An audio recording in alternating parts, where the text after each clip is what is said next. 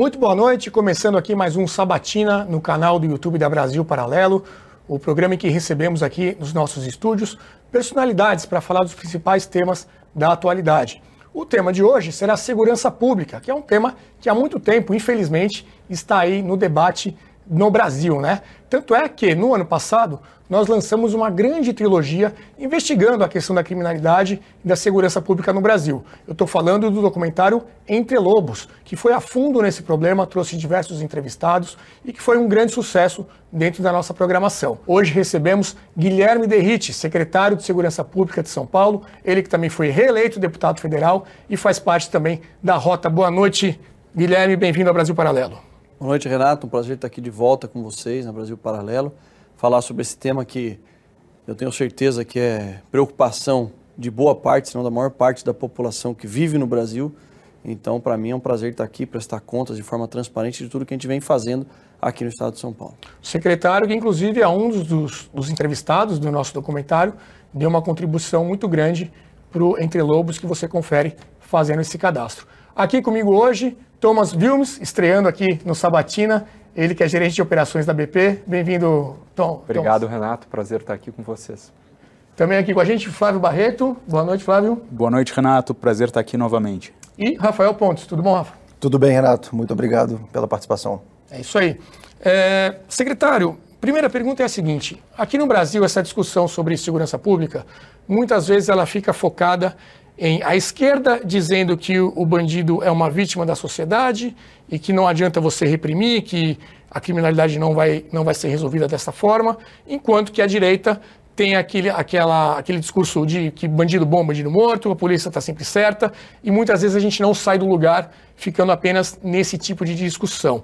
Como é que a gente faz para elevar o nível do debate e basear as decisões e as políticas públicas nesse assunto em termos de, de coisas que realmente funcionam na prática? É, excelente pergunta, porque no meu ponto de vista, os dois caminhos eles não trouxeram até hoje bons resultados, não só no Brasil, mas no mundo. A gente observa muito o que deu certo. Quais foram os países, os países evoluídos que adotaram uma política de segurança pública que deu resultado? Primeiro, a gente tem que atuar é, na causa, não na consequência do problema. Então, falar que bandido bom é bandido morto, será que isso vai resolver o problema? Eu tenho certeza que não. E também tratar o criminoso como um coitadinho vítima da sociedade, também não é o caminho ideal. A gente tem que entender que o crime ele é uma atividade econômica como outra qualquer. E o criminoso que se predispõe a praticar um delito, dentre todas as razões que o levam a fazer isso, a principal delas é uma decisão racional econômica. Ele vai olhar, vai colocar na balança e vai falar: ó, vale a pena eu correr o risco a validade desse risco, que vai me proporcionar, vai me trazer benefício, e o benefício que a gente fala é óbvio que é um benefício financeiro. Então essa abordagem ela foi feita lá nos Estados Unidos pelo economista norte-americano Gary Becker, que escreveu a teoria econômica do crime. Isso proporcionou a ele, ele ganhou o Nobel em 92 com essa obra, e países passaram a adotar essa lógica, claro, dentro de uma lógica com outros fatores, é, por exemplo, uma teoria muito estudada, que é a teoria das janelas quebradas, que fala também a respeito do ambiente onde, onde se vai combater esse delito, que, que está diretamente relacionado aos indicadores criminais, enfim. E aí um caso famoso que, que, que todo mundo estuda e ficou conhecendo foi o da tolerância zero, pelo Rudolf Giuliani em Nova York. Sabendo de todo esse processo, envolvendo os, os demais órgãos dentro de um sistema de justiça criminal que acabou resolvendo. Então, por que, que nós chegamos a esse ponto de achar que bandido bom é bandido morto? Porque o sistema de justiça criminal é falho. Isso faz com que o policial e a sociedade e todos aqueles que acabam vendo cenas lastimáveis de insegurança acabem tendo uma tendência de aceitar essa solução para um problema complexo. Na verdade, o que nós temos que fazer é o seguinte: é, desestimular a atividade delituosa, atacando de fato na, na causa, que é, é reduzir, aliás, aumentar o custo do crime para reduzir o lucro e os benefícios que os criminosos possuem. Se a gente enxergar o Brasil de forma geral, o Estado de São Paulo, os dados aqui do Ministério Público, do crime de roubo, que é um crime que assola é, a maior parte da população que vive no Estado de São Paulo. A estatística do ano de 2021 é que a cada 100 crimes de roubo praticados no Estado de São Paulo, dois chegam na fase de pena. Ou seja, os outros 98 crimes, e eu ainda estou arredondando para cima, 1,98% dos crimes chegavam na fase de pena.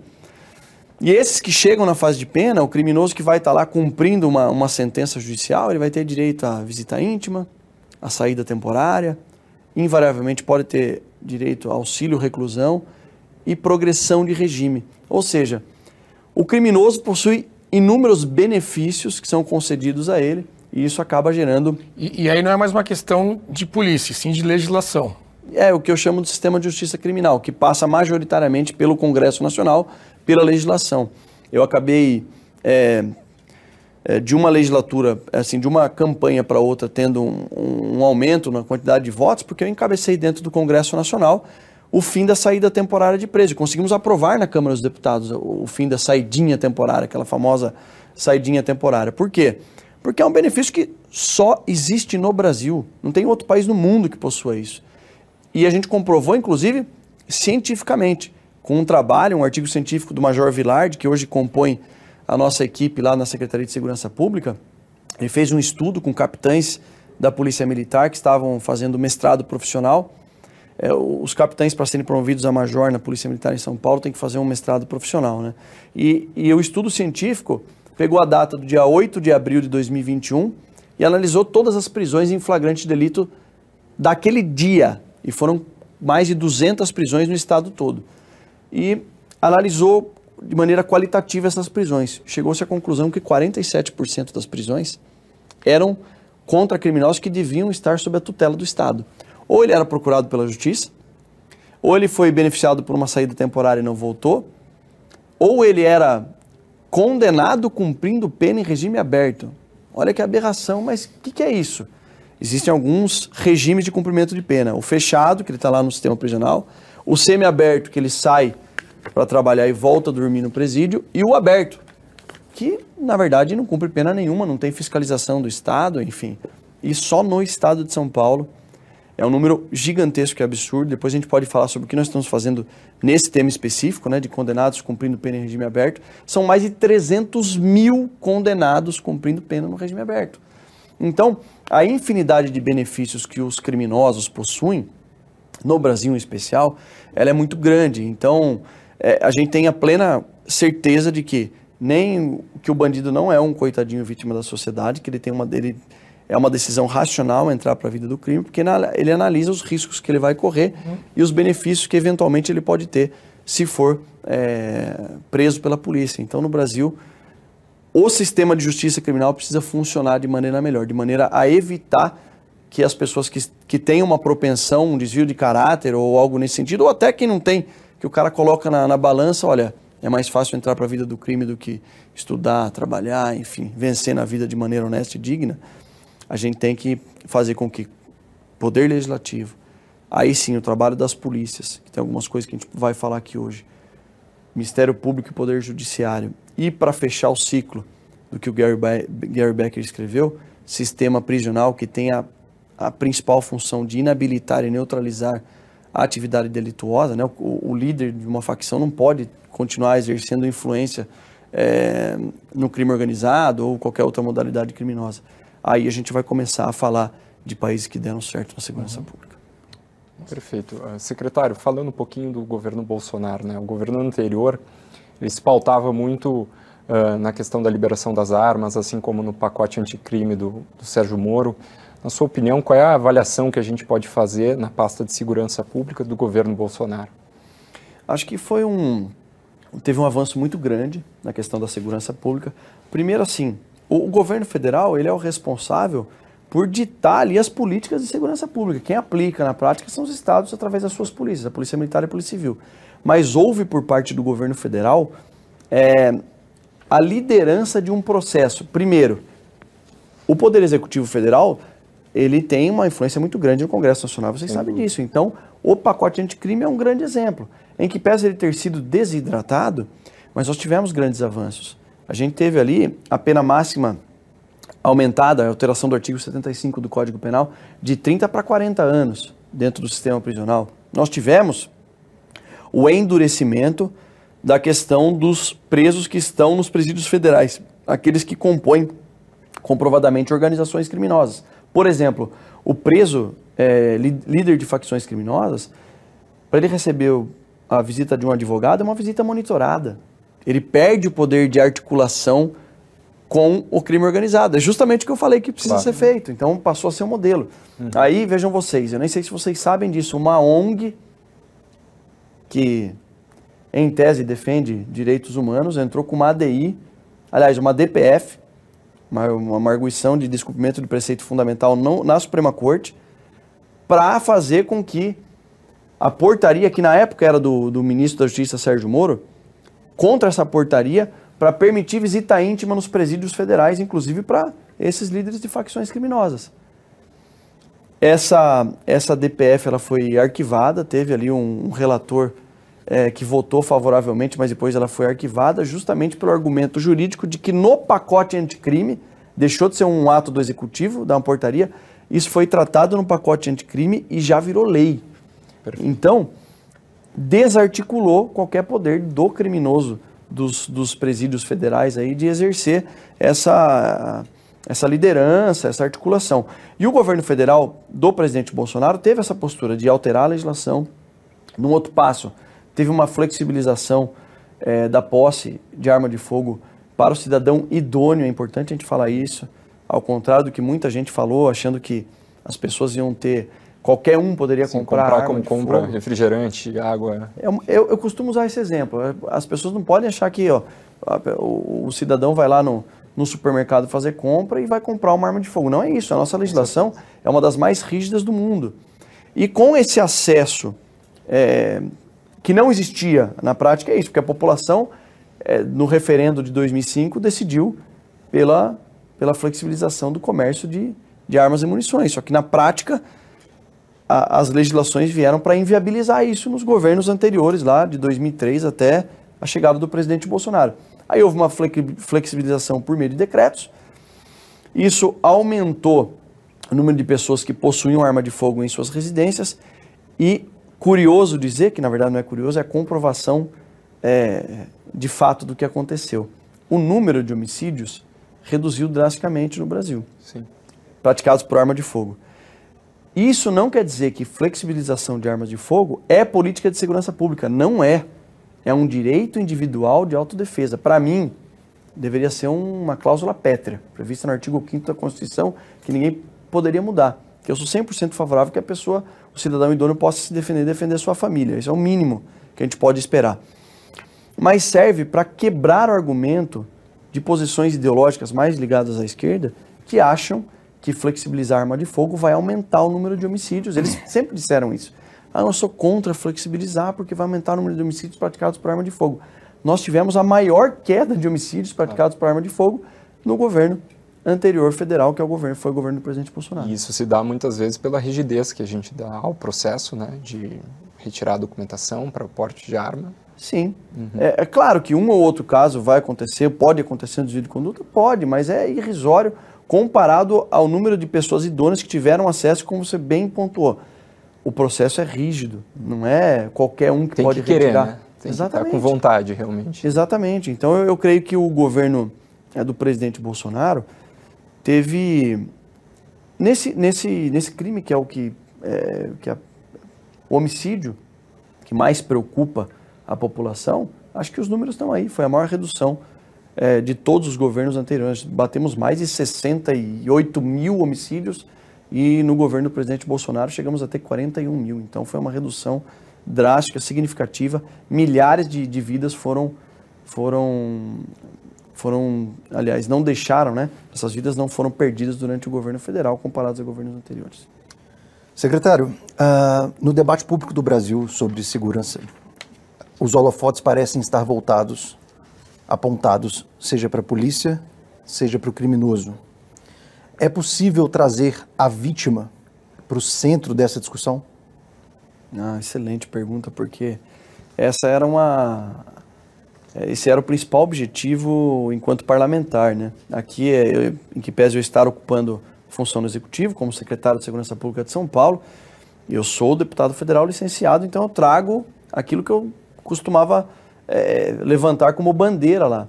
A maior parte das propostas legislativas, das alterações, falavam sempre aumentar a pena do criminoso, regredir isso, aquilo, que faz parte. Mas a nossa legisla legislação ela é muito carente quando se pensa, toda a legislação, na verdade, que fala sobre segurança pública tem que olhar para a vítima. O que está acontecendo? Alguns países, inclusive, é, permitem que o criminoso, quando preso, possa ressarcir a vítima de um delito que ele cometeu ou até a família.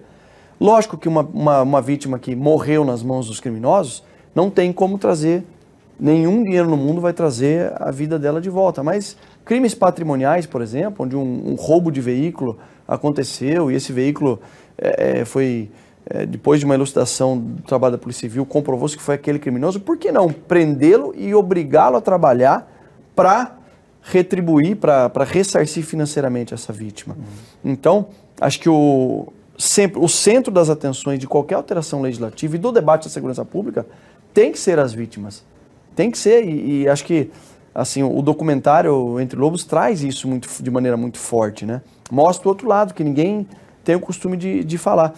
É, a questão do, do fim das saídas temporárias de presos, que eu, que eu encarei como principal pauta lá nos quatro anos anteriores, foi justamente por isso. Pessoal. Passou no Senado também? Está parado no Senado. Parado no é importante a gente falar aqui para quem está nos assistindo, por favor, cobre o seu senador, manda uma mensagem lá para o senador que você votou, porque essa pauta é suprapartidária. Enquanto não passar lá, não, não, não entra em vigor. Não, porque foi um projeto que veio do Senado já. Nosso sistema, como ele é bicameral, veio aprovado do Senado, mas de cinco saídas temporárias, foi um, um trabalho da senadora Ana Amélia do Rio Grande do Sul na época, de cinco projeto de 2013, de cinco saídas temporárias, ela estava eles restringiram a uma. E eu fui o relator, eu acabei para zero é, saídas temporárias. A gente comprovou, com esse estudo científico que eu, que eu falei do, do, do Major Villard, pelos capitães, 47% dia 8 de abril eram prisões realizadas por criminosos que deviam estar sob a, sobre a tutela do uhum. Estado. Fez a contraprova dia 5 de agosto das prisões no estado de São Paulo chegou-se ao número de 50% dos criminosos, ou seja, 50% é retrabalho. E esse projeto que veio do Senado, de cinco saídas temporárias para uma, cada uma com até sete dias, nós estamos falando aí cerca de 150 mil criminosos já foram postos em liberdade no período de saidinha temporária. Nesse período, nesse, nesses, uma dessas cinco oportunidades. Então eu reduzi para zero, primeiro, que tem um, um percentual que não volta. Ah, mas é só 10%. Aqueles especialistas em segurança pública são só 10%. 10% 150 mil. Eu considero 15 mil criminosos na rua um prejuízo muito grande para a população trabalhadora. É, e além disso, no período da saída, vamos considerar aquele criminoso que sai uhum. e volta no período que tem que voltar. Boa parte deles roubam, boa parte deles comete delitos. Então, eu reduzi para zero, ele voltou para o Senado, porque como eu teve alteração, e agora está parado lá, aguardando a deliberação do Senado Federal. E tu, enquanto, enquanto congressista, quais são as principais barreiras que tu enxerga nesse processo? Porque foram uh, quatro anos, salvo engano, de um longo processo, até me recordo da última vez que nós conversamos a respeito disso, tu trouxe dessa essa dificuldade né, de angariar uh, de, de, capital político e fazer com que as pessoas uh, comprassem essa ideia. Uhum. Quais foram os, as principais barreiras que tu enxergou nesse processo? Ah, eu acho que o político tem que ouvir o que o povo quer. Se a gente sair na Avenida Paulista e perguntar para cada 100 pessoas o que, que ela acha da saída temporária, faça um desafio. Mais de 98 vão responder ou que não concordam. Uhum. Então, eu até no meu discurso no dia na Câmara dos Deputados, eu até consigo resgatar isso. Eu falei, hoje foi um dia que a Câmara realmente é, fez valer ser a representante do povo. É a casa do povo. Então, porque o povo não suporta mais. Foram 311 votos favoráveis, 98 contrários de daquele grupo ideológico que acha que bandido é um coitadinho vítima da sociedade e isso faz parte da ressocialização. Antes de falar em ressocialização, a gente tem que, já que é para falar sobre esse tema, então vamos falar sobre o trabalho no, no sistema prisional. Não tem ressocialização melhor do que aprender um, um novo ofício para que ele possa voltar para a sociedade e não delinquir, que uhum. é o, o, índice de reincidência, que é gigantesco por conta disso. Então, antes de falar em ressocialização, que também é o papel do sistema prisional, a gente tem que falar que ele tem que cumprir pela pena do crime que ele cometeu, ora bolas. Ele não é um, um coitadinho. Ele tirou a vida de alguém, roubou alguém, enfim. É, manteve alguém em cárcere privado, causando prejuízos para o resto da vida de vítimas. Então, o desafio maior é fazer com que os deputados, senadores, entendam que essa pauta é uma pauta prioritária, não só a segurança pública, mas em especial essa. Eu levei três anos e meio para conseguir. Depois de muita articulação, de convencimento do próprio presidente da Câmara, Arthur Lira, foi ele que, que fez o compromisso comigo e honrou esse compromisso colocando esse tema em pauta, que agora precisa avançar no Senado. Uh, secretário, o senhor fala bastante desses, desses pacotes de benefícios que os presos têm. Uh, como que o Brasil chegou nesse estado? Né? O que o senhor fala que, inclusive, uh, alguns deles não existem em lugar nenhum do, no mundo, só no Brasil. Como que a situação chegou no ponto que está? É, isso a gente entende que é fruto do marxismo cultural que a América Latina também sofreu. É, esse viés de tratar o bandido como um coitadinho, vítima da sociedade, e esquecer que é realmente a vítima está sendo deixada de lado, né? E que esse, esse prisma de olhar para o criminoso dessa maneira acabou gerando um índice gigantesco de aumento da criminalidade. É só você pegar da década de, quando a lei de execuções penais, que estabeleceu saída temporária, progressão de regime, que é de 1984, para cá. Como é só fazer uma análise de como era até 1984.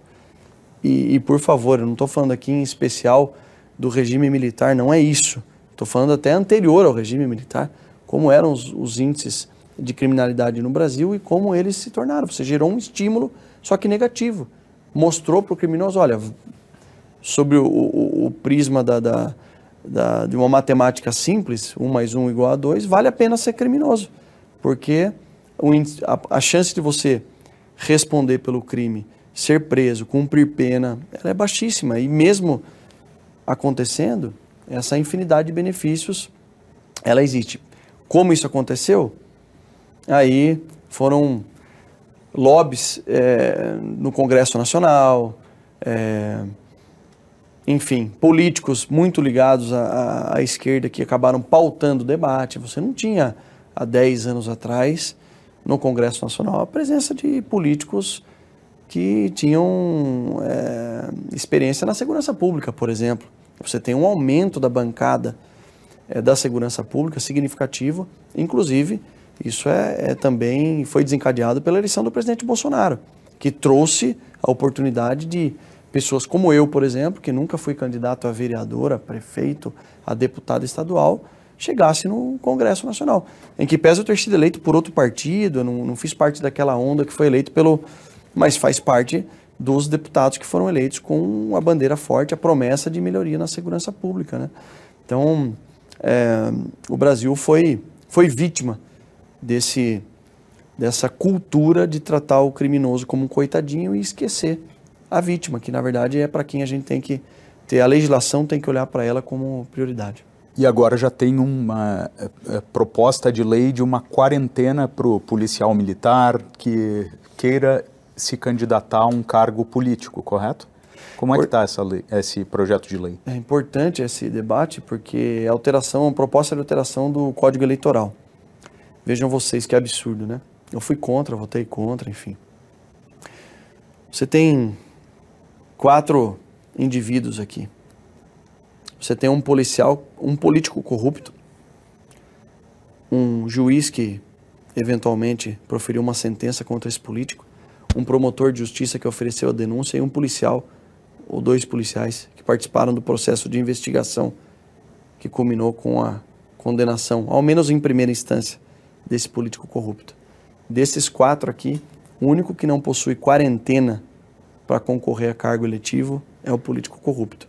Policial, o juiz e promotor, segundo a proposta aprovada na Câmara dos Deputados, tem que ter, no mínimo, quatro anos afastado do serviço do Ministério Público, do Poder Judiciário ou da Polícia para concorrer à carga letiva. Essa proposta, lamentavelmente, foi aprovada na Câmara e está no Senado ainda aguardando deliberação. Tenho certeza que os senadores, assim como nós tentamos derrubar essa quarentena, consigam, porque além de tudo, além de ser imoral, é, democraticamente falando, é um absurdo tratar é, o policial como um cidadão de segunda categoria que não tem o legítimo direito democrático de se colocar à disposição da, da população para concorrer a um cargo eletivo. O, o argumento de quem defende isso é que ele poderia usar o seu poder para se promover? Qual que é o, a... Essa é a cortina de fumaça, Renato, que eles, que eles argumentaram lá. Mas nós sabemos né, que isso envolve a Lava Jato, que isso envolve é, a eleição até de deputados e senadores que hoje estão lá no Congresso Nacional e que não era o desejo de boa parte dos legisladores que isso. A gente tem que viver no mundo real. Sim. E eu, vocês me conhecem, acredito que por isso que eu estou aqui na Sabatina.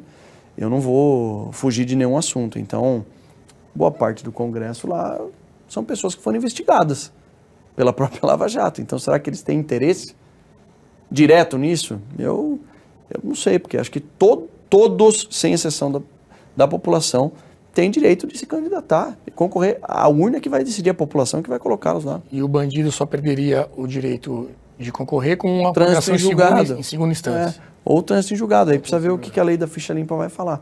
Agora, não é justo você colocar o policial também o membro do Ministério Público, do Poder Judiciário, depois da, de, da Constituição de 88, já tem uma trava uhum. é, no Poder Judiciário e no Ministério Público. Agora, esse argumento de que ele vai usar a função para se promover, enfim, isso daí compete a cada instituição que avalie se o trabalho está sendo feito de maneira técnica não. Eu, quando era tenente na rota, eu nunca pensei na minha vida em ser político. Eu queria Hoje ser... eu diria que faça esse papel. Exatamente, de... cada instituição. Eu, eu queria ir para a rua e combater o crime, o crime organizado, uhum. e as coisas foram acontecendo. Aí compete a cada instituição, a corregedoria é um órgão de compliance interno lá que pode avaliar se ele está é, exagerando na, nas suas atribuições, enfim. Uhum. Mas acho que é, é muita injustiça, né? Tratá-los como cidadão, cidadãos de segunda categoria. O secretário, numa resposta anterior, é, fazendo uma análise sobre o governo Bolsonaro na questão da segurança pública, o senhor comentou que o governo federal ele dá ali algumas diretrizes, impõe é, decretos e alguns, algumas coisas mais genéricas, e os estados é que têm uma ação mais efetiva ali no combate ao crime, na questão de segurança pública. Como é que está a relação com o governo federal atual, né, com o governo Lula, e o ministro da Justiça, Flávio Dino, e como você tem visto os esforços, as diretrizes do atual governo no combate à criminalidade no Brasil? Ah, eu fui para uma reunião lá em Brasília, foi a primeira reunião de, é, assim, bem... um aspecto bem técnico, não teve uma pauta, assim, muito relevante, com objetivos claros, estabelecidos, não teve nada nesse sentido, até porque a competência constitucional acaba recaindo mais sobre cada estado, né? É, da minha parte, o que eu solicitei no dia 2 de janeiro de 2023 foi o convênio com a plataforma, uma base de inteligência chamada Cortex, do Ministério da Justiça e Segurança Pública, que foi desenvolvido em, no governo anterior, inclusive por um oficial da Polícia Militar de São Paulo, que ajudou a desenvolver, o major da Polícia Militar, para que nós pudéssemos, dentro do Centro Integrado de Comando e Controle aqui em São Paulo, que hoje está lá com o professor João Henrique Martins, que também participou do, do documentário é, Entre Lobos, que a gente pudesse ter acesso a essa base de dados e melhorasse o nossa, a nossa prestação de serviço. Demorou aí cerca de dois meses né, para que o convênio fosse assinado e, e as coisas estão caminhando, mas eu não, não tenho grandes dependências do governo federal para fazer a gestão aqui é, da segurança pública no nosso estado. São Paulo é autossuficiente nesse sentido, enfim. E, e tenho, assim, tem sido uma experiência muito boa trabalhar com o governador Tarcísio, que o governador tem dado carta branca total, tanto para formar o time, então a escolha minha do delegado geral, o doutor Arthur José Dian, e do coronel Cássio Araújo de Freitas, assim, acho que foi muito importante, não teve ingerência política. E da mesma forma a gente é, fez nas instituições, né? Deixei lá a carta branca para o doutor Arthur montar o time dele de diretores, de delegados seccionais. Isso é muito importante para que a gente possa ter resultados. E o doutor Arthur tem a carreira dele é, mais de 14 anos na divisão de sequestro, trabalhou no Garra, no GER, é, no DOP, é piloto de helicóptero formado é no Águia da Polícia Militar, inclusive, né? uma integração que já existe faz tempo. E é uma carreira extremamente operacional, do Coronel Cássio também, mais de 14 anos ele serviu na rota como tenente, capitão, major. Então, são profissionais que são alinhados comigo, com o que eu penso de uma resposta enérgica. São Paulo precisa de tolerância zero contra o crime, claro, dentro dos limites da lei, e é o que a gente vai fazer. Eu não vou estimular o confronto, ao contrário do que alguns veículos de imprensa é, insistem em dizer, porque, ah, porque o derrite. É claro, eu trabalhei na rota há, há 13, 15 anos atrás e, e, assim, a rota é, um, é uma, uma tropa que, quando as ocorrências de maior gravidade acontecem na rua, a rota é designada para essas ocorrências, então acaba tendo um número grande de, de confrontos de, com policiais que trabalham lá. Mas a gente sabe que o confronto não é algo desejado, até porque a primeira vítima do confronto é sempre o policial, ele que recebe o disparo. Eu não quero ver policial meu morrendo, uhum. policial passando numa situação difícil, respondendo a processo crime, enfim. Qual, é, qual o maior desafio hoje de São Paulo, segurança pública?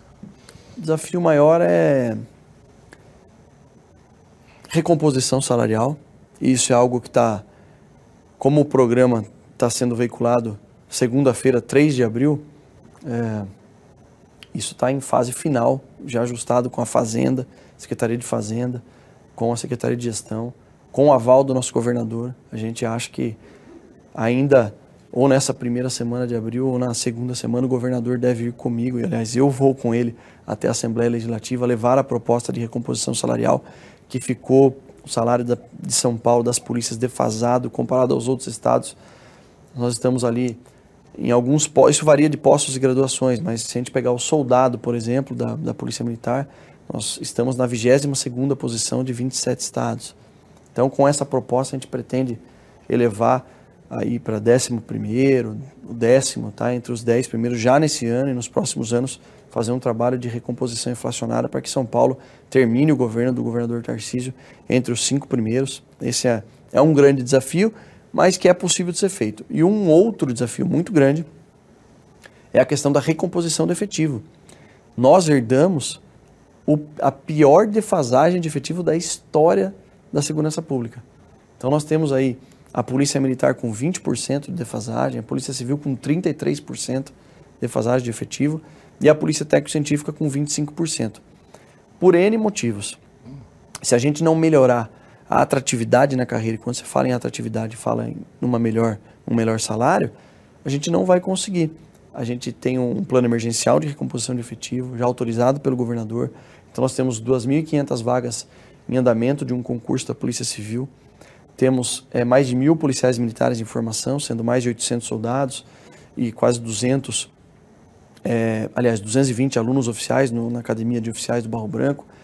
Já 3.500 é, policiais civis já autorizados, deve publicar isso em breve em diário oficial, e a gente quer ver se 5.400 novos policiais militares também são autorizados para que a gente possa recompor efetivo para daqui dois, três anos a gente entregue na ponta da linha lá um efetivo muito maior do que a gente herdou, já com uma atratividade na carreira maior, o salário melhor, e aí para finalizar, o arcabouço tecnológico da Muralha Paulista, e aí o João Henrique está com essa também com essa missão lá no Centro Integrado de Comando e Controle, porque vejam vocês, o uso da tecnologia é algo que não tem como você não ter como base isso no combate ao crime.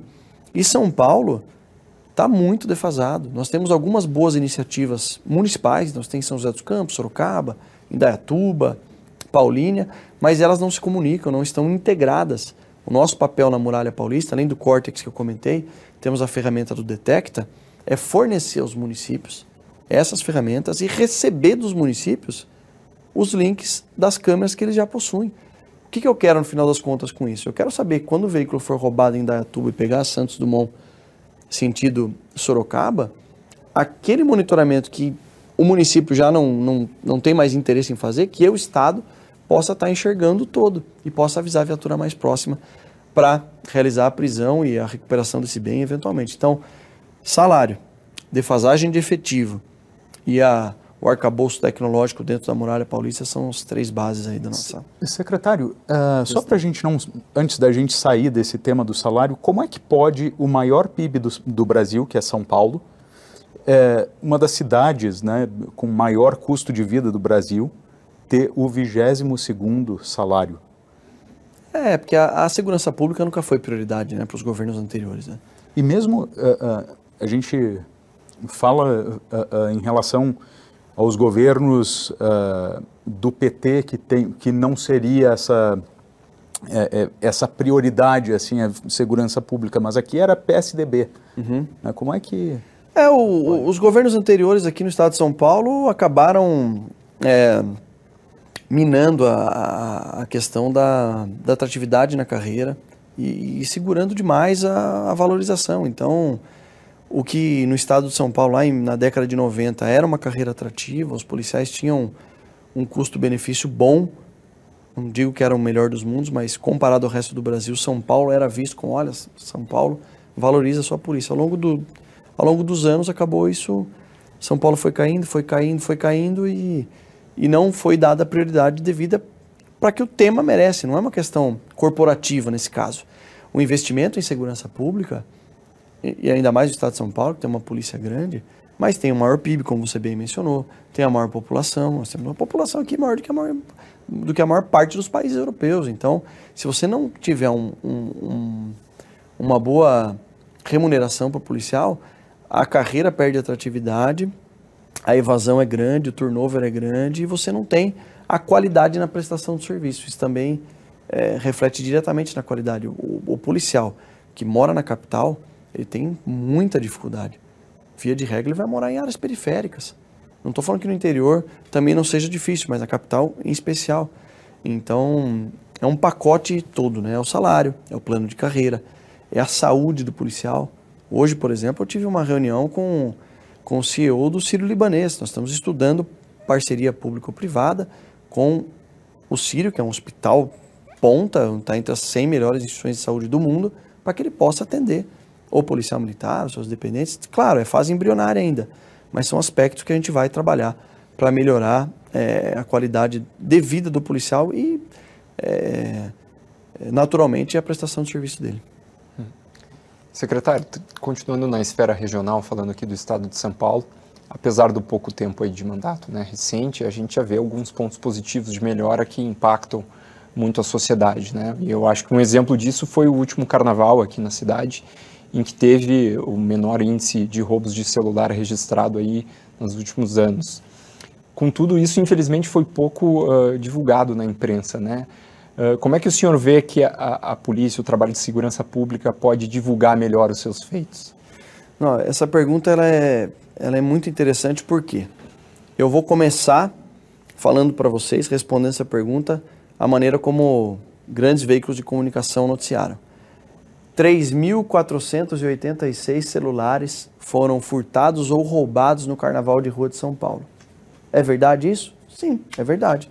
Agora vamos para uma análise honesta de como foi o Carnaval de Rua de São Paulo. Primeiro, já falei que nós temos o menor efetivo da história. Isso é uma preocupação. O Carnaval de Rua de São Paulo, se não for o maior do mundo, é um dos maiores. Eu acho que é o, é o maior hoje, de rua. Porque 15 mil foliões passaram pelo carnaval de rua. A média por dia era 4 milhões e meio de pessoas curtindo o carnaval de rua. Eu me reuni com a Polícia Civil, com a Polícia Militar. Como nós vamos fazer é, para evitar que o número de furtos e roubos de aparelho celular e de outros delitos uhum. aumentem demasiadamente e isso seja explorado de maneira negativa? A gente quer dar segurança para a população. Primeiro, as reuniões preparatórias. A gente evitou que fosse feito um bloco o mega bloco na 23 de maio, porque a rota de fuga era ruim. Utilizamos os gradis com duas revistas, uma por, por uma empresa de segurança privada e outra por policiais, para evitar que entrassem com facas, objetos cortantes, garrafas de vidro, nos locais de mega bloco. Terceiro ponto, fizemos um monitoramento muito grande, de maneira inédita, com 164 drones nos pontos de concentração e também policiais infiltrados nos blocos. Isso culminou com a prisão de diversos criminosos que praticaram delitos. De 3.486 celulares que foram furtados ou roubados, nós devolvemos para as vítimas 996. Então, também foi o recorde de devolução. E comparado com 2020 e 2019, nós tivemos uma redução de 36%. Esses dados são da quarta-feira de cinzas. Ou seja, nós caímos de 5.471 celulares furtados e roubados em 2020 para 3.486. com um efetivo muito menor das polícias, usando tecnologia, como eu falei, do drone, com delegacias móveis nos locais é, próximos dos megablocos e com um contingente infinitamente superior ao do Carnaval de 2019 e 2020. Agora, tem um outro ingrediente nesse, nessa receita que deu muito certo. O primeiro pré-carnaval foi dia 11 de fevereiro, uma semana anterior ao carnaval. Do dia 2 de fevereiro ao dia 11 de fevereiro, a Polícia Militar deflagrou a Operação Adaga.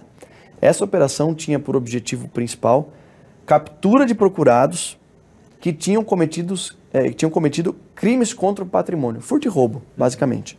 Qual era o nosso objetivo? Vamos pegar os indivíduos procurados pela justiça, que têm habitualmente esse, esse costume de roubar e furtar, porque esses caras vão para o carnaval e vão cometer furto. É a oportunidade. Né? Exatamente, o cara vai ver aquele, é, aquele, aquele, aquele mundaréu de gente ali curtindo o carnaval, ele vai ver aquilo como uma oportunidade fácil. Do dia 2 ao dia 11, foram nove dias de operação. Nem no meu, na minha visão mais otimista possível, eu imaginei que a operação, que nós conseguiríamos capturar 1.089 indivíduos procurados em nove dias de operação, no estado todo. Não há precedente na história da segurança pública no Brasil de uma operação que capturou 1.089, é um presídio e meio. 1.089, e o que é legal, são indivíduos que têm mandado de prisão. É o cara que vai e fica. Não é o cara que passa por audiência de custódia quando é preso em flagrante delito. É o cara que já tem um mandado de prisão em aberto contra ele que foi preso, foi colocado atrás da grade e evitou que esse criminoso, esse procurado, tivesse lá furtando e roubando os aparelhos celulares. Secretário, PCC é o maior problema de segurança pública do Brasil ou é só a ponta do iceberg? É um grande problema. É assim, só que é um problema que a população acaba não conseguindo enxergar. Como que o crime organizado, o que que o crime organizado altera na vida dela? Muita coisa. Porque o, o celular que, que é roubado em qualquer local do estado de São Paulo está relacionado com crime organizado. Porque o criminoso rouba o celular, ou ele vai revender num comércio ilícito, é uma cadeia ilícita que existe, o crime é uma atividade econômica, como eu já falei, ou ele vai ser trocado para adquirir droga. E aí onde entra o crime organizado? Não existe ponto de venda de drogas que não seja ou do PCC ou autorizados pelo crime organizado para funcionarem. Então, eu não costumo falar muito em entrevistas sobre isso, porque combater o crime organizado é trabalho de inteligência policial, uhum. mas é um, sem dúvida alguma vai ser um, um dos maiores pilares da nossa gestão, é zero trégua para o crime organizado. Nós já tivemos grandes apreensões de drogas. Hoje o crime organizado, o PCC, ele lucra muito com o tráfico internacional. Nós tivemos uma ocorrência, por exemplo, de 450 quilos de pasta base de cocaína apreendidos no casco de um navio no Porto de Santos.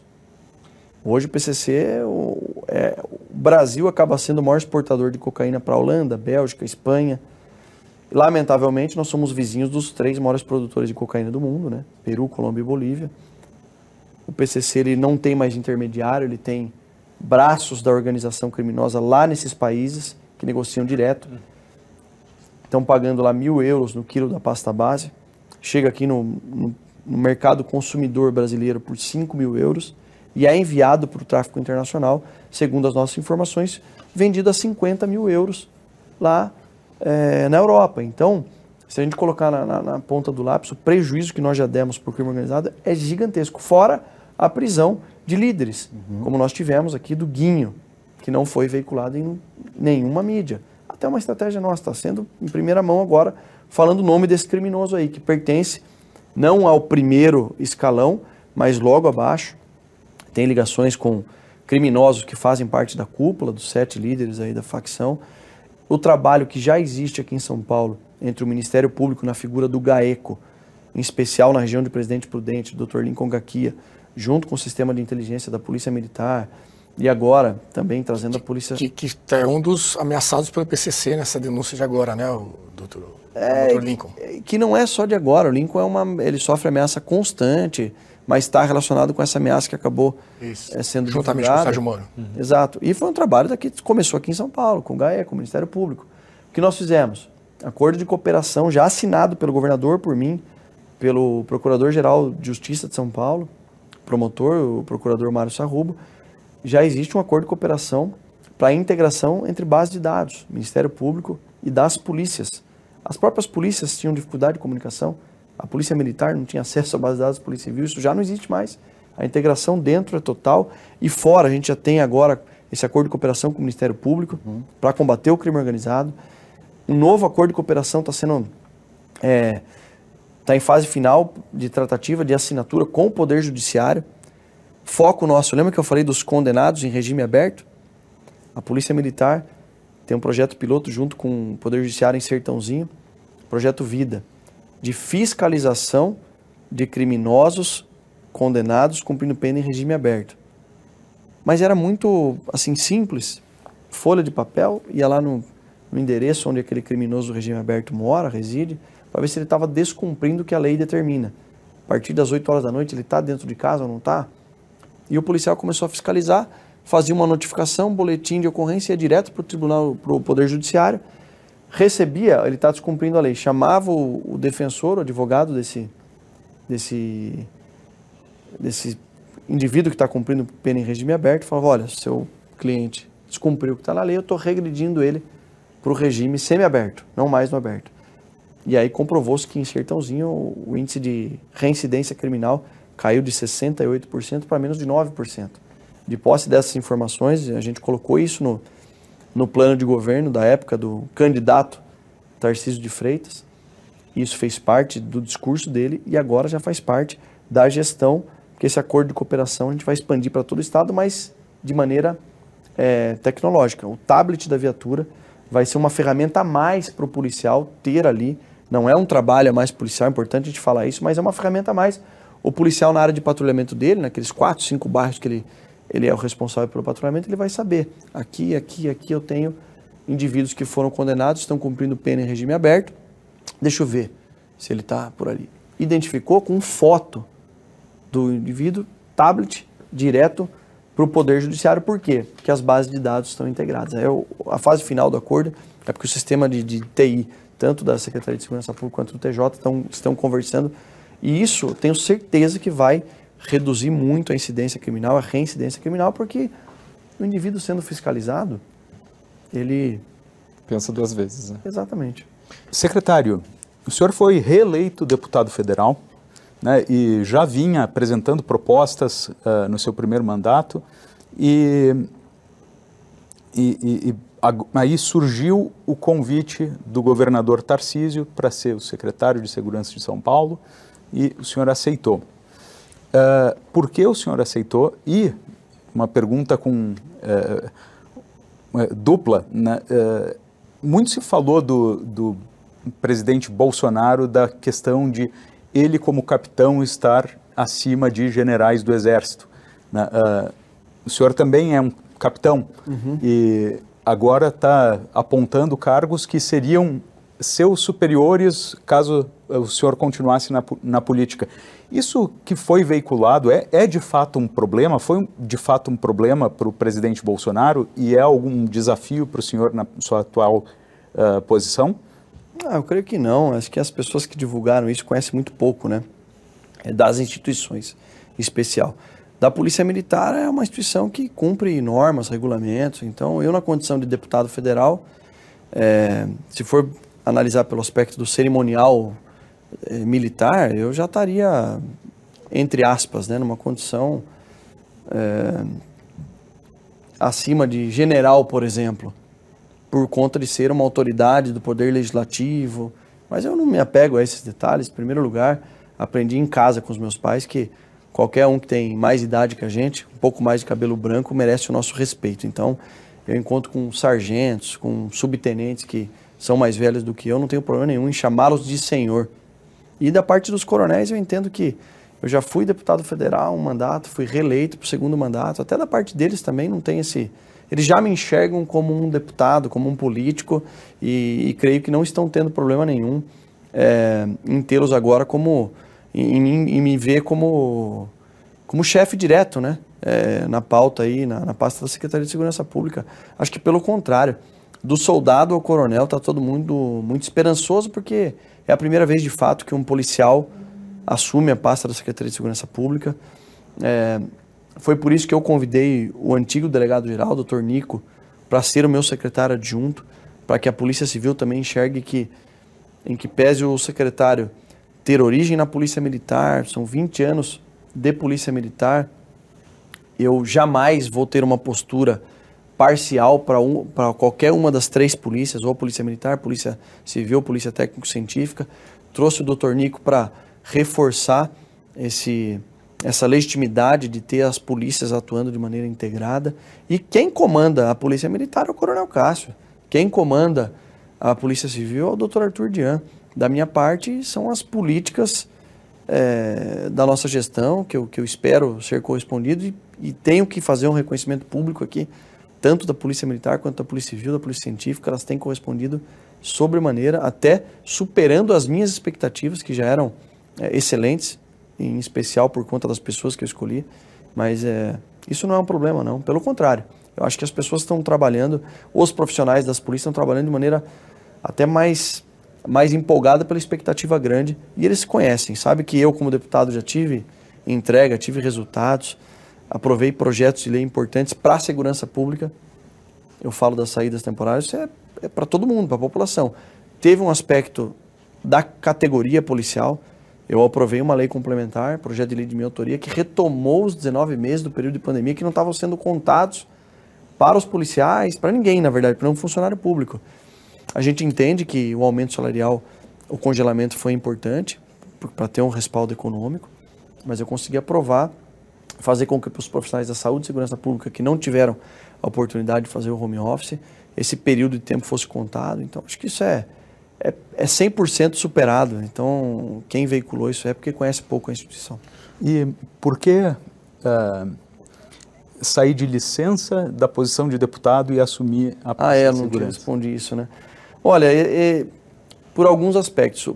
O primeiro deles, eu fiz parte da, daquele primeiro núcleo que encabeçou um processo de convencimento do governador a sair candidato a governador aqui em São Paulo se não foi o primeiro, fui um dos primeiros, de fato, a, a estimulá-lo, a falar que ele deveria sair, a conversar com o presidente Bolsonaro para convidá-lo. Segundo, a convite dele, eu coordenei a equipe que escreveu o plano de segurança pública. Então, eu tinha tratativas lá com, com pré-candidato, depois com o candidato Tarcísio de Freitas. Quando veio o convite, eu fiquei meio numa condição de, assim, quase que impossível falar não, por tudo isso e pela questão pessoal. E por acreditar demais no trabalho, no profissionalismo do, do que eu acompanhei, né, o ministro Tarcísio de Freitas, os resultados, entrega, é, enfim. E aí um outro aspecto por ter a oportunidade nas mãos de fazer algo diferente do que foi feito nos governos anteriores é, aqui em São Paulo. Então, alguém que de fato conhece, alguém que sabe que a melhor defesa é o ataque, estimular a produtividade operacional, que é o que a gente vem fazendo. Né? A gente tem um aumento de produtividade substancial aqui em São Paulo. De, só no mês de janeiro foram mais de 15 mil indivíduos presos, sejam prisões de flagrante, prisões por mandado de prisão. No total, mais de 30 mil pessoas presas nos três meses do ano, então... Isso comparativamente com os números anteriores? Com todos os anos anteriores, 2022... Não, mas, não, um qual aumento, é a diferença? Um aumento. Ah, um aumento de mais de 50% da produtividade operacional. Qualquer crime que você é, relacionar, a gente vai ter um aumento de produtividade, seja roubo, seja tráfico entorpecente, mais de 30 toneladas de drogas apreendidas, 2 milhões e meio, é, 2 toneladas e meia que iriam diretamente para a Cracolândia, evitaram foi evitado pelo trabalho das polícias. A gente tem, como eu mencionei, a Operação Adaga, 1.089 procurados, capturados. É, nós temos excelentes iniciativas no interior, operações junto com o Detran, combatendo desmanches ilegais.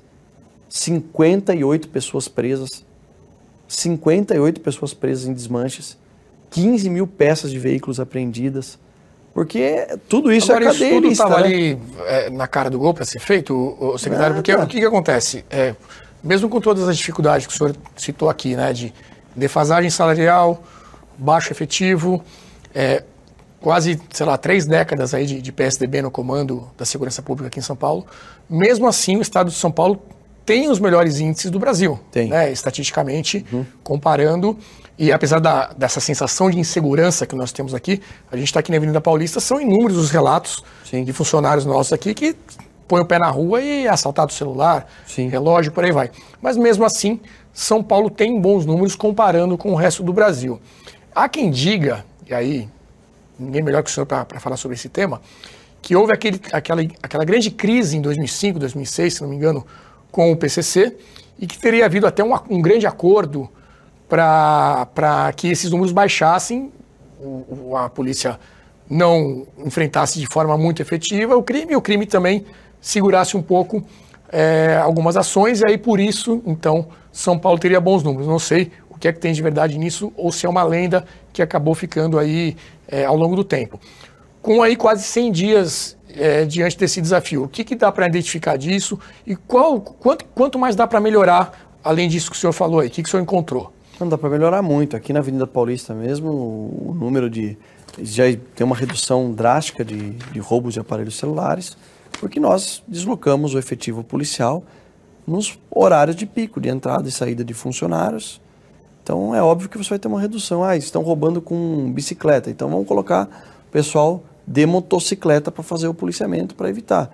Via de regra, viaturas da rota passando aqui também. Não permanecendo, mas passando aqui já coíbe, é, porque os criminosos eles olham ali e falam, não, hoje não dá para... Já teve um número expressivo, mas não só aqui. O que... Sobre esse acordo especial, se houve, se não houve, é, é duro a gente falar, né? Tem na própria CPI que foi instaurada lá no Congresso Nacional, dizem que houve. Da nossa parte, o único acordo que eu vou fazer com o crime é que vai ser tolerância zero. E dá para melhorar e melhorar muito. A gente nem os nossos resultados começaram a aparecer até antes do que eu esperava. Essa redução na área central, por exemplo, o aumento de 53% da produtividade operacional já está mostrando para a gente uma redução dos indicadores criminais na área centro. Por quê? Por causa da operação Impacto.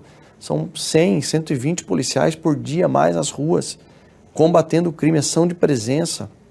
E aí, é, também esses acordos com o Poder Judiciário, com o Ministério Público, para falar, claro, existe uma, uma subjetividade dentro do, da atuação do, do, do juiz, do promotor, mas pô, não é possível que 50% das audiências de custódia liberem o criminoso que comete delitos. Não é possível que a gente prenda um criminoso na região da Cracolândia que está sendo preso pela 13 terceira vez. Audiência de custódia, polícia. só para explicar para quem está assistindo, assim que o sujeito é preso... A audiência de custódia foi incorporada no nosso ordenamento jurídico, é um tratado internacional que versa sobre direitos humanos. O Brasil foi signatário. E determina que no máximo em 24 horas o criminoso preso em flagrante tem que ser posto na presença de uma autoridade judicial. E nós temos alguns números distrito, do Distrito Federal, por exemplo, no ano de 2020, 78% dos criminosos presos pela polícia foram liberados na audiência de custódia.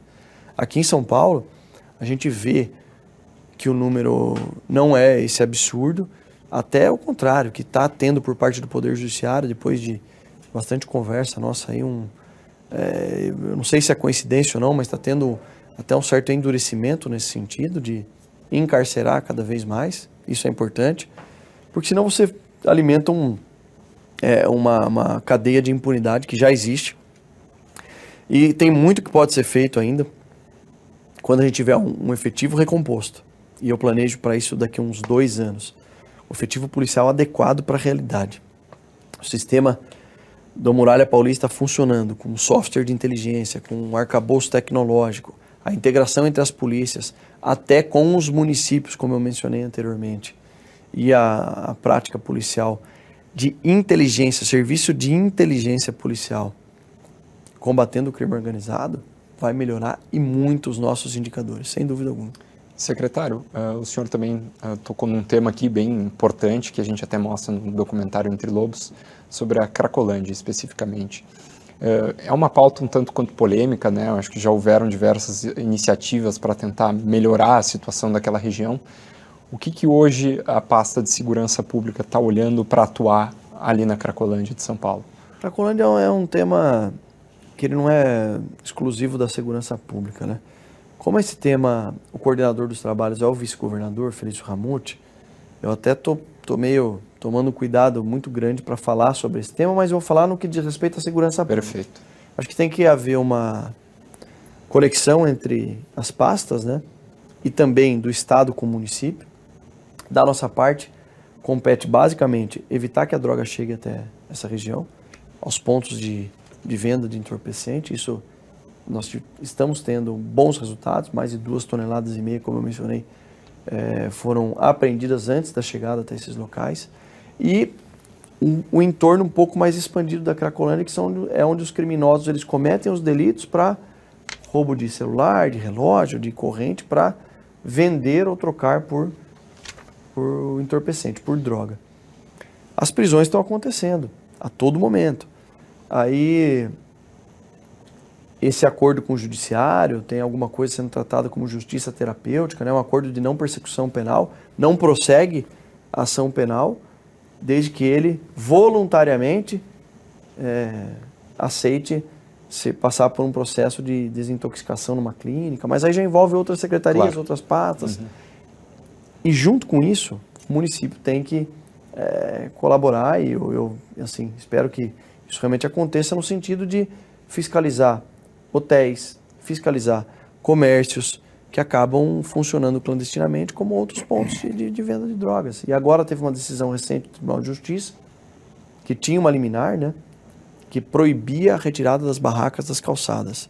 Então essa liminar caiu por uma decisão de um desembargador e agora o município, que é quem é, detém, segundo a Constituição, é, o papel de, de, de fiscalização do uso e ocupação do solo, ele pode retirar essas barracas para durante o dia para processo de limpeza, enfim, de, de ordem pública. Então a gente espera que isso agora venha acontecendo de maneira mais eficaz e da parte da segurança pública é, é continuar fazendo o que a gente vem fazendo, né? São várias e várias prisões ali no entorno, algumas, como eu mencionei, o criminoso foi preso várias vezes e, e é um esforço grande da nossa parte, mas que tenho certeza que com o empenho de todos a energia de todos no, no, na mesma frequência ali é, é, algo que pode ser retomado, sim. Secretário, falamos anteriormente sobre o governo Bolsonaro e a redução do número de homicídios nos uhum. últimos quatro anos. Olhando para o cenário atual, quais são as tuas perspectivas em relação à pauta de segurança pública no atual governo? E o senhor acredita que a oposição tem força para barrar uh, pautas e projetos que considere ineficazes e até de propor reformas nesse sentido? Creio que sim. Importante falar sobre isso porque, que pese é, o governo federal atual é, pensar de uma maneira sobre o crime, sobre a segurança pública, quem decide é o Congresso Nacional. E eles não têm um número mínimo para nem aprovar um projeto de lei simples. O que a gente precisa fazer é cobrar dos parlamentares que foram eleitos com a pauta da segurança pública ou na esteira do, do presidente Bolsonaro para que eles honrem cada voto que receberam, porque eu tenho certeza que isso é, foi fator preponderante para a eleição de todos, inclusive a minha, para que eles não não sejam políticos camaleões, né? É, e de fato é, não permitam que legislações que, que visam a baixar ainda mais o custo do crime possam passar lá no, no, Congresso Nacional. É a hora da gente, de fato, aprovar legislações, né, o Congresso aprovar legislações que venham a endurecer é, o combate ao crime, aumentar o custo do crime no, no Brasil e olhar para a vítima como a, o pilar principal aí de qualquer projeto de lei que venha a ser pautado lá no O Congresso. senhor vê hoje o governo sem base nenhuma para aprovar ah, não tem. o projeto? Que pese eu estar afastado, licenciado, estou lá ainda, converso com os deputados, viajo para Brasília de vez em quando, devo fazer uma apresentação do nosso plano de gestão para a bancada federal, os 70 deputados lá, para mostrar quais são as nossas, nossas metas aqui, as nossas dificuldades, inclusive convidá-los para participar do nosso, do nosso projeto aqui da segurança pública, eles como deputados federais tem condições de emendas individuais, que são recursos né, é, da União e recursos que eles votam e têm direito constitucional sobre isso. As emendas de bancada, que são 250 milhões por ano, que a, cada bancada de cada estado tem. Espero que eles possam alocar boa parte desses recursos em um tema, não porque eu estou aqui, sou deputado, colega deles lá, licenciado, não. Porque é um tema que é prioridade para a maior parte da população. secretário, o senhor fala bastante sobre integração entre as polícias. Uh, gostaria que o senhor explicasse brevemente né, a diferença entre os papéis de uma e de outra para o pessoal de casa ah, tá. e também qual é a sua visão de, de onde é que estão as oportunidades de ganho de eficiência através dessas ações de integração entre as duas. Tá, ótimo. O papel constitucional das polícias é o seguinte: existe uma polícia investigativa, que é a polícia civil, todo o processo de investigação do delito ou após a ciência de algum crime, ele passa a investigar da lavratura do inquérito policial ou de até mesmo uma prisão em flagrante delito então, nós temos a Polícia Civil como polícia investigativa, que tem responsabilidade de elucidar um crime dentro do, do, do contexto aqui estadual, ou a Polícia Militar, que é uma polícia preventiva, repressiva. Por que preventiva repressiva? Tem por papel constitucional evitar que o crime aconteça por meio de um patrulhamento ostensivo, preventivo, fardado. Por isso que a viatura ela tem os sinais sonoros, luminosos. O objetivo principal é evitar que o crime aconteça. E logo depois que ele acontece, é uma polícia também repressiva. Ambas podem ser. Tá, cada um tem o seu papel. Dentro de um ciclo é, onde o crime acontece, uma polícia se depara com a situação, ela leva até outra polícia para lavratura de um, um auto de prisão em flagrante, um boletim de ocorrência que vai desse próprio dessa própria prisão em flagrante pode culminar com um outro processo de investigação. É, aonde que está o papel da integração?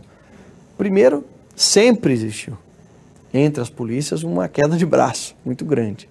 Uma querendo é, competir com a outra, e isso é natural, enfim. Agora, o processo de integração ele é real. Primeiro, o comandante-geral e o delegado-geral se conversam diariamente, são, são bem próximos. Eu sou policial, sei da necessidade real que existe de integração entre as forças. Uma polícia depende da outra. Vou dar um exemplo prático para ficar mais fácil para quem está nos assistindo. Os crimes de golpe do amor, sequestro via Pix, que é uma modalidade que vinha de 2022 num número altíssimo de delitos, nós assumimos com esse problema. Olha, o número de golpe, sequestro via Pix está extremamente alto. O que, que a gente pode fazer? Dentro do centro. Sequestro fake, no caso. Isso, que é o golpe é. do amor, por que, que a gente fala? Esse sequestro via Pix, onde a, a vítima é é, ela fica sob cárcere, né, sob o poder dos criminosos e realizando transferências bancárias via Pix. Via de regra, é, eles acontecem, mais de 70% dos casos acontecem, olha que número impactante, porque a vítima se coloca numa situação de vulnerabilidade, ou pelo aplicativo ou site de relacionamento. Ela acha que vai marcar um encontro amoroso, quando chega lá, ela é arrebatada por criminosos que a levam para um cativeiro. Agora faz a transferência bancária. Isso era um problema dia 2 de janeiro. A gente assumiu dia 1 dia 2 já entramos com esse problema. Vamos ver o que está sendo feito pelas polícias. A Polícia Civil, através da divisão anti-sequestro, faz um trabalho espetacular. E a Polícia Militar também fazia por meio das suas agências de inteligência, da rota ou dos batalhões é, territoriais. Só que eles não se conversavam. Aí eu trouxe todo mundo para o Centro Integrado de Comando e Controle, lá com o João Henrique. Estabelecemos um protocolo de operações e ações integradas para esse tipo de ocorrência de sequestro via Pix. Então, quando uma instituição recebe uma informação, avisa imediatamente a outra para ver se não está tendo um retrabalho.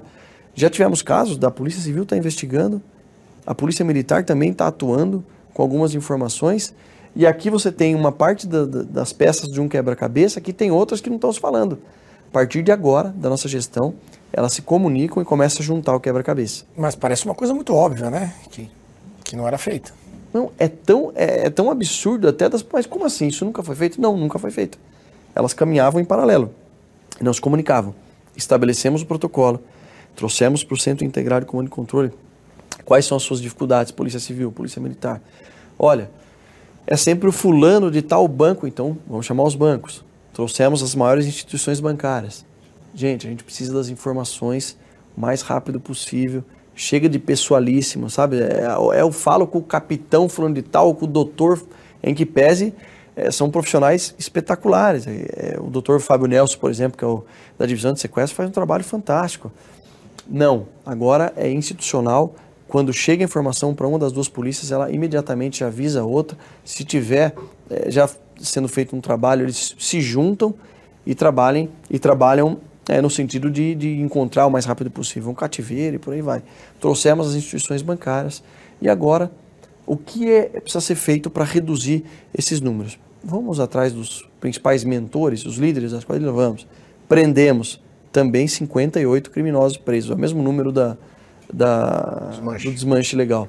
Só que o desmanche foi um dia de operação, né? Isso aqui são três meses de operações. Prendemos os mentores lá em Santos, em Cubatão, os líderes que, que planejavam esse sequestro via Pix. Aqui, na região oeste, Perus, Parada de Taipas, Jaraguá, eram os locais onde haviam os principais, é, os hotspots né, de, dos cativeiros. Realizamos a prisão dos maiores é, mentores desse tipo de, de modalidade criminosa e também teve um caso de uma tentativa de prisão da divisão de sequestro, que eles acabaram resistindo, enfim, e três criminosos foram é, alvejados e morreram no confronto. O que aconteceu na prática com isso, depois dessa ação integrada entre as polícias?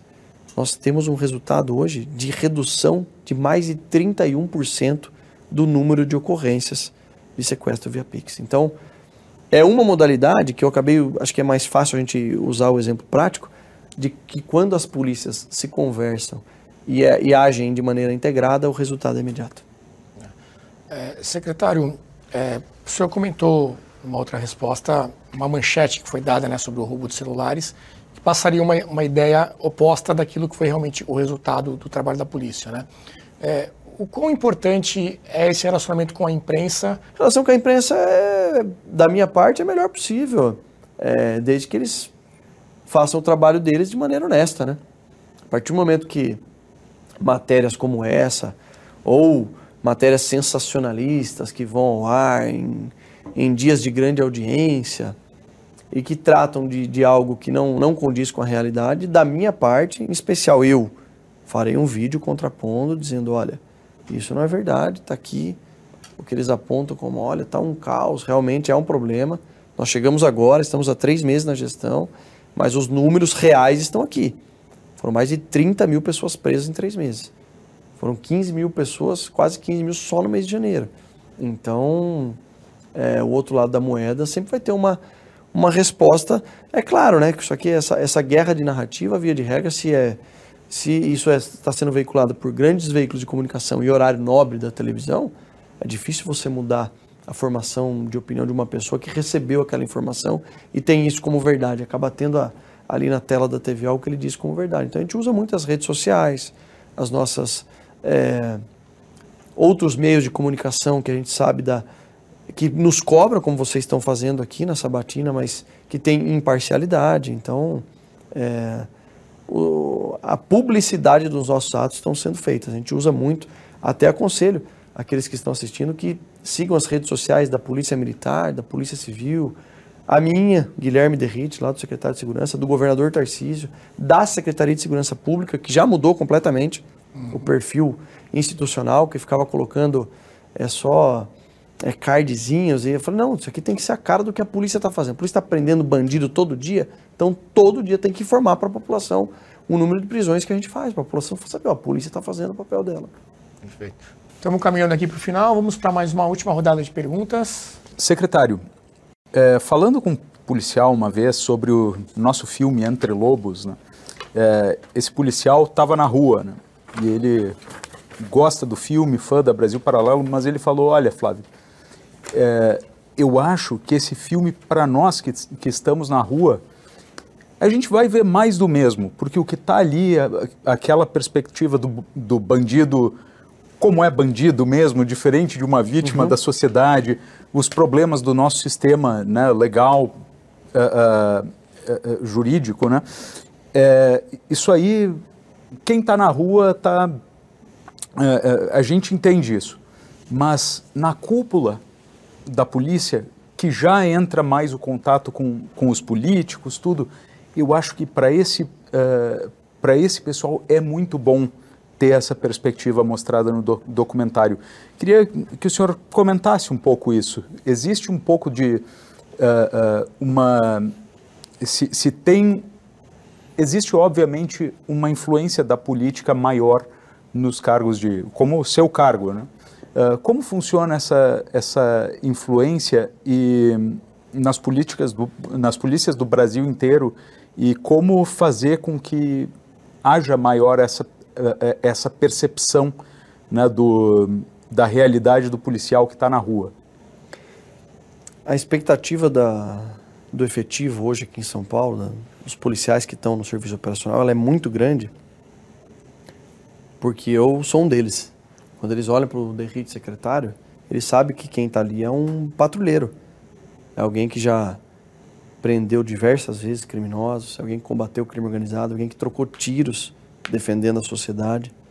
Então, eles não enxergam um burocrata, com todo respeito a quem não estou mencionando o nome de ninguém, mas historicamente as pessoas que, que, que eram colocadas para fazer a gestão da segurança pública acabavam dando uma, uma segurada no, no, no, nos pleitos é, da segurança pública, da, dos policiais que estavam ali, não só de valorização, mas de, de querer, de ter uma retaguarda do policial olhar e falar assim, poxa, eu me sinto ali, eu sinto que eu tenho respaldo do, do secretário, do governador.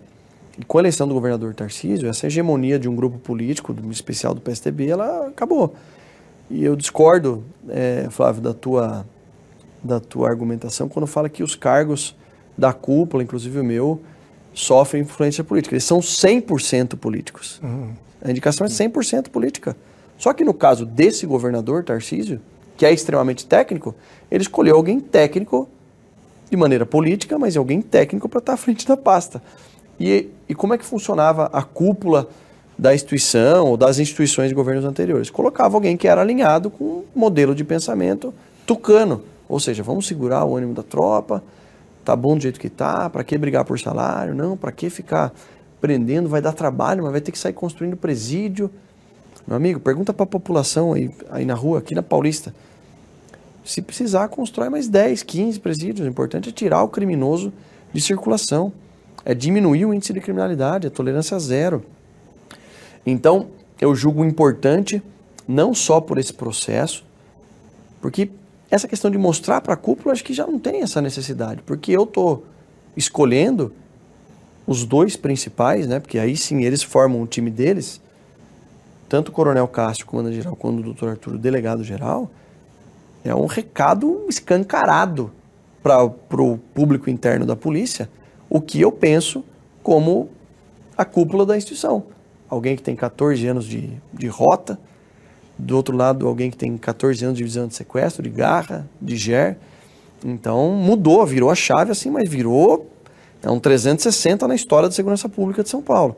Fora isso, que esse que o policial apontou, eu vou além. O, o, a questão do entre lobos é para conscientização da população que acha que o problema é só de polícia, não é. Ali você mostra que o sistema de justiça criminal não funciona, que todos têm responsabilidade, que segurança pública é direito, dever de todos, direito e responsabilidade de todos no Brasil. Então você começa a chamar para o cenário, em especial o Congresso Nacional. Eu lembro que quando eu gravei com a Brasil Paralelo, eu falei no, no, no plenário da Câmara dos Deputados. Eu falei, ó o senhor era deputado, né? Era deputado e falei, ó, pela, pela, pelas mãos de deputados e senadores escorrem os sangues de milhares de vítimas no Brasil. Que enquanto a gente não mudar a lei e encarecer o custo do crime, milhares de pessoas estão morrendo pelas mãos de criminosos. Então, além desse papel de conscientizar, como você menciona, a cúpula, eu acho que isso está até superado, porque a escolha da cúpula foi feita por mim com critérios extremamente técnicos, operacionais, alinhados com o que a gente espera.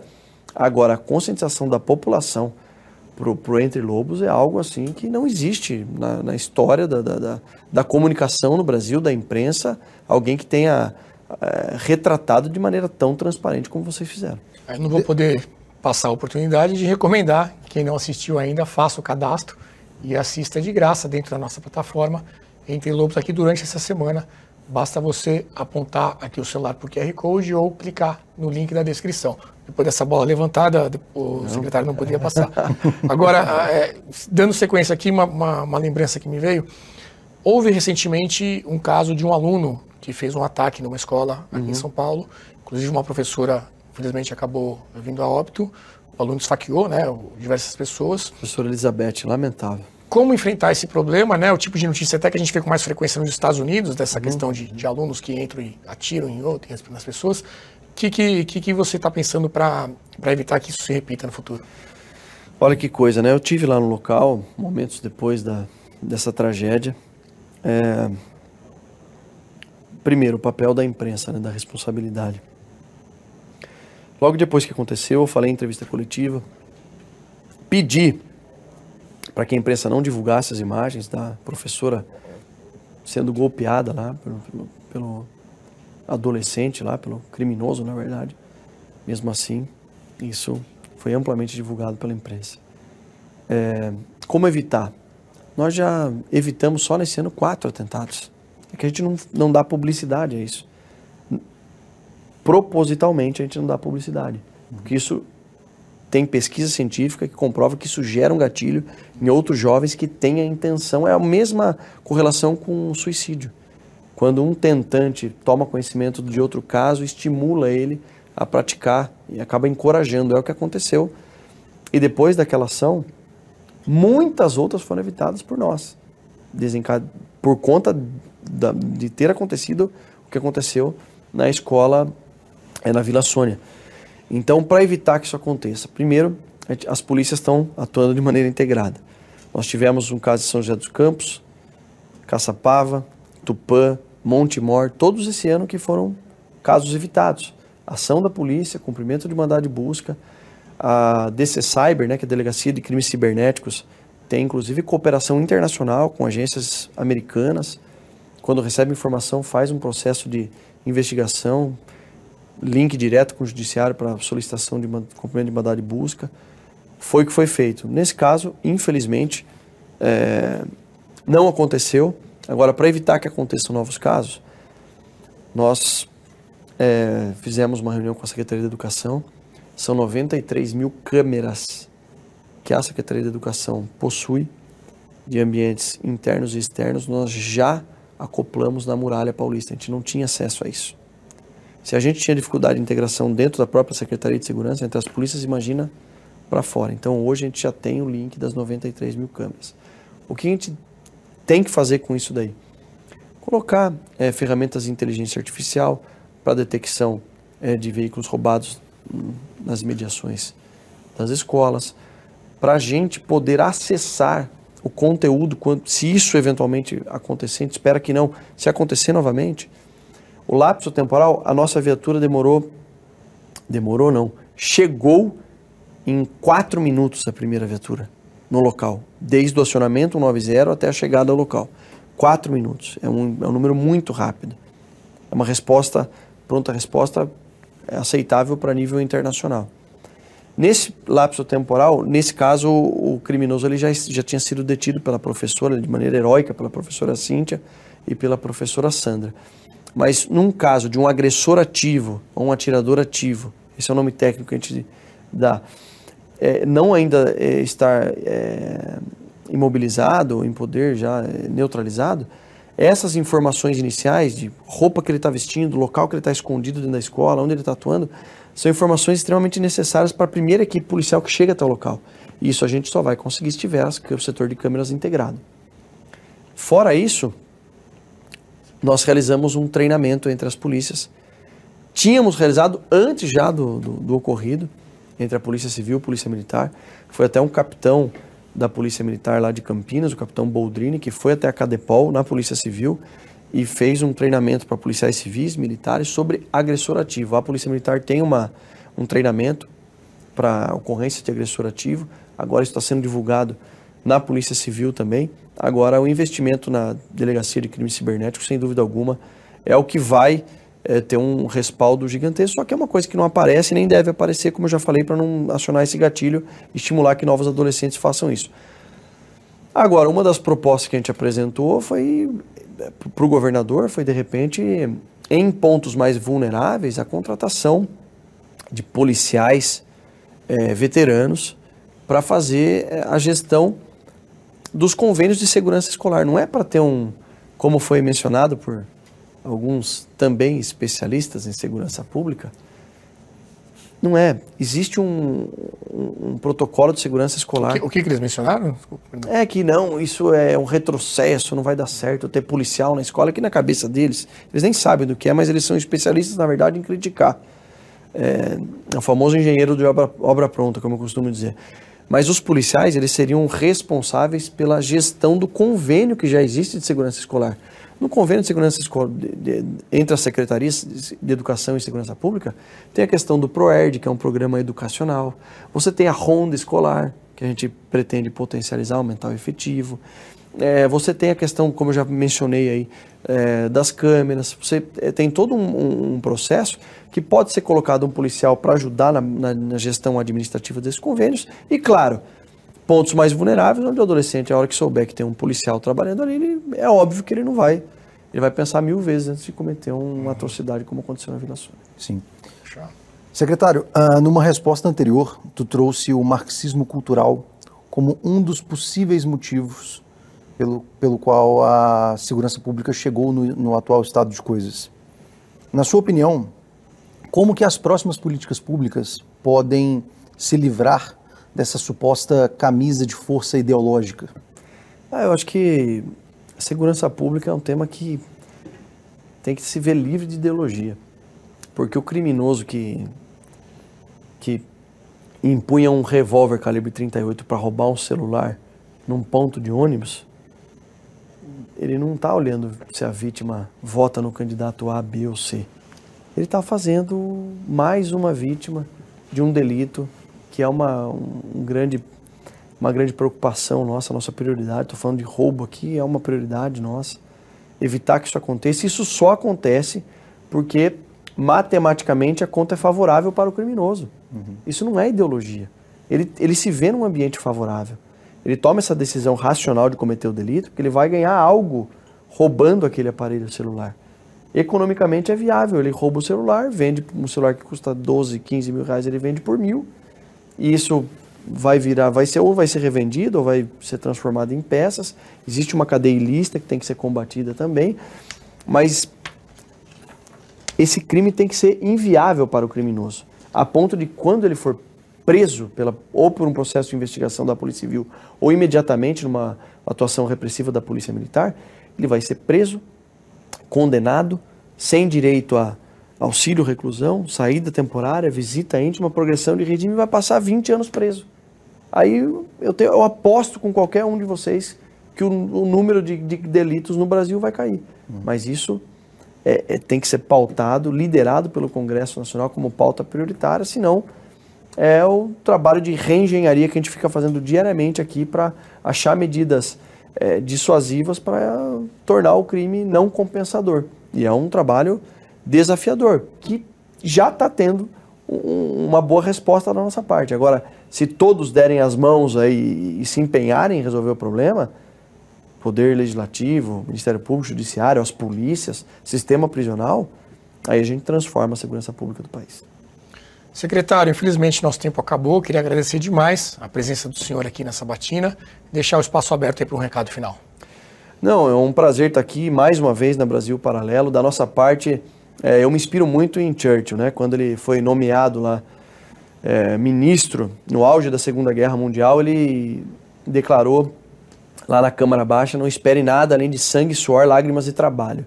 Da minha parte, a mesma coisa, como usando Churchill como grande inspiração, é muito suor, muito trabalho. Eu sei o que o policial passa, eu sei o que as vítimas passam nas mãos dos criminosos. E aqui no estado de São Paulo, vai ser, enquanto eu estiver na pasta de segurança pública, tenho certeza que isso é pauta do governador Tarcísio, a tolerância zero contra a criminalidade ou contra o crime organizado aqui no nosso estado.